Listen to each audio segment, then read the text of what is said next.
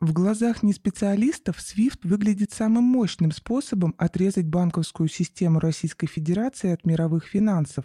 Однако это невозможно сделать, если не отрезать ее от глобальных цепочек поставок. В случае Европы – от поставок энергоресурсов. Об этом пишет руководитель программы «Геоэкономика» немецкого общества внешней политики. Импортеры природного газа прекрасно знают об этом, именно поэтому они не были готовы лишить Москву доступа в SWIFT.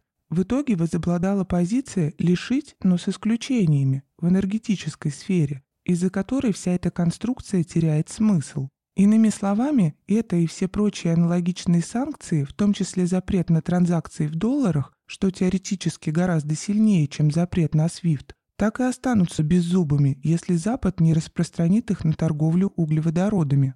Что касается заморозки активов ЦБР, да, США и Евросоюз тем самым отрезали Россию от международной финансовой системы. Это подрывает способность Москвы использовать свои валютные резервы, большая часть которых размещена за рубежом. Но здесь важны три нюанса.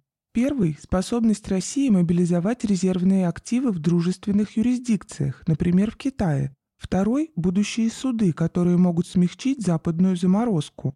Третий – поток новых валютных поступлений в Россию от продаж нефти и газа, которые сегодня, по подсчетам Робина Брукса, достигают 20 миллиардов долларов в месяц. Этот последний нюанс во многом зависит от того, насколько Евросоюз способен нормировать у себя газ, но пока это мало кем обсуждается.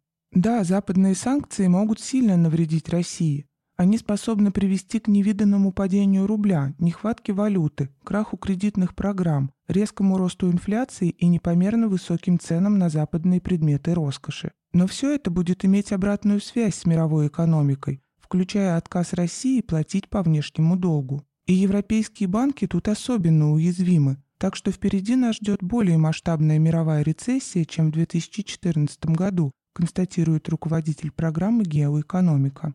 Есть еще один важный фактор, отмечает он, готовность ЕС к поставкам оружия Украине на его деньги. Это выглядит наилучшей точкой для построения стратегической автономности Европы. В свою очередь, Германия уже готова полностью перестроить свою армию, потратив на нее в 2022 году 100 миллиардов долларов, а дальше по 2% ВВП в год. Всего неделю назад это казалось совершенно неправдоподобным. И хотя пока не ясно, приведут ли эти шаги Берлина к перестройке НАТО, в любом случае идея Макрона о вооруженных силах Европы становится актуальной как никогда. Попутно столь радикальные изменения, очевидно, приведут к пересмотру всей фискальной политики Европы, включая расходы на зеленую повестку. Первым шагом здесь станет отмена Берлином запрета на закрытие всех немецких АЭС в этом году. Многое здесь зависит от позиции ЕЦБ. Если он так и не встроится в общеевропейский хор солидарности, то будет лишен своей независимости. Итак, мы стали свидетелями двух тектонических сдвигов в политике ЕС – заморозки активов ЦБ России и решения вооружить Украину. Но ни одно из этих решений не стоит ничего, если Европа не сможет быстро освободиться от импорта российского нефтегаза. И это потребует от нее поистине героических усилий.